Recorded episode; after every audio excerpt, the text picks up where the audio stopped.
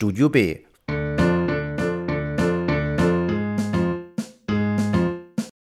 Susie Steiner, die Menon Bradley Trilogie und Janet Evanovich und Lee Goldberg, die Fox and O'Hare Serie. Das zweite Corona-Jahr ist angebrochen. Lesen hat einen neuen Stellenwert erhalten und obwohl im vergangenen Jahr alle Messen ausgefallen sind und die Branche derbe Verluste hinnehmen musste, war dieser wesentlich geringer als erwartet, denn die Leute lesen wieder mehr. Ich kann nur Mutmaßungen anstellen, wie es anderen geht. Ich telefoniere mit Freundinnen und der Familie, aber all die Begegnungen, die zufällig an der Bar, im Vorübergehen, bei Konzerten, Rauchpausen, im Restaurant, Kino oder an der Assi-Ecke stattfinden werden und im Leben kleine Momente, Dimensionen und Bereicherungen hinzufügen, fehlen.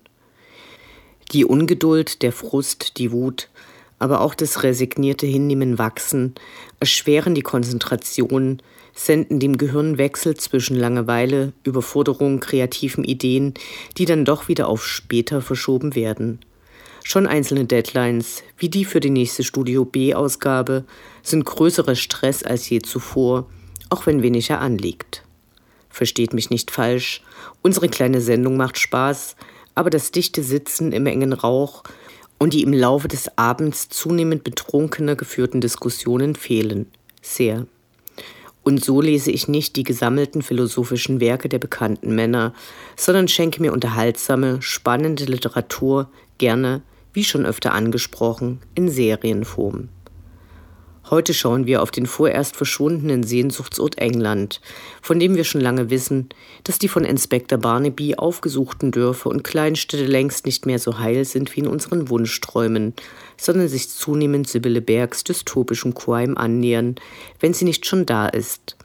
Eine Gesellschaft, die von Austerität geplagt ist, Menschen kein würdiges Auskommen ermöglicht, soziale Infrastrukturen privatisiert und dem Verfall anheimgegeben hat und auch durch übergroße Bürokratie die zu knappen Ressourcen nicht lenken kann und die den Hass der Menschen auf die Nachbarn lenkt, anstatt auf die beschissenen Verhältnisse, in der viele Kinder gegen das Verhungern auf die Schulspeisung angewiesen sind und die Versprechungen des Brexit sich als die Luftschlösser entpuppen, die ihre KritikerInnen präzise vorhersagten, während sich die Brexiteers an ein längst nicht mehr existierendes starkes Großbritannien klammern und nun damit konfrontiert sind, dass die Globalisierung keine Rücksicht auf ihre Gefühle und ihre Umstände nimmt. Die heute vorgestellte Menon Bradley Detektivtrilogie umfasst diesen Zeitraum, 2016 bis zum im Mai 2020 vorerst letzten veröffentlichten Teil. Der Titel der Serie ist dabei leicht irreführend. Während das Leben der Protagonistin Detective Sergeant Manon Bradley einen großen Raum einnimmt, werden die Romane aus der Sicht unterschiedlicher Charaktere erzählt. Dabei sind einige, insbesondere aus dem Arbeitsumfeld von D.S. Bradley, auch wiederkehrend.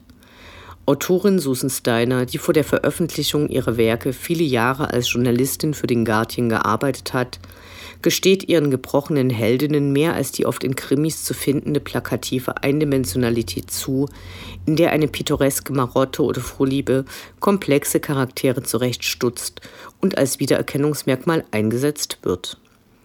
Gleichzeitig ermöglicht ihre realitätsnahe Darstellung komplexe und widersprüchliche Plots, die das Auseinanderbrechen der britischen Gesellschaft und Diskussionen der letzten Jahre zeigen hier einige in nicht chronologischer oder abschließender Form.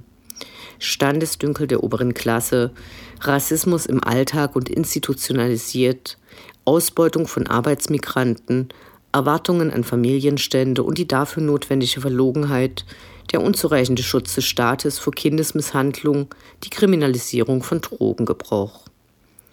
Vor diesem Hintergrund diese sich überlagernden und gegenseitig bedingenden Zustände, ob privat oder in größeren gesellschaftlichen Zusammenhängen auftretend, sind die drei Bände der Man Bradley-Reihe spannende Thriller, in denen die zuvorderst dringende Frage, Who Done It, überraschende Wendungen und Offenbarungen zeigt einzig und eventuell nur mich störend das Schaffen von teils unrealistischen Verbindungen zwischen Vorkommnissen, Personen und Verbrechen in den drei Teilen ist ein bisschen draufgehauen, so als ob Susi Steiner bei der TV-Verfilmung in Soap-Opera-Manier ein unglaubliches Nein, wirklich garantieren wollte.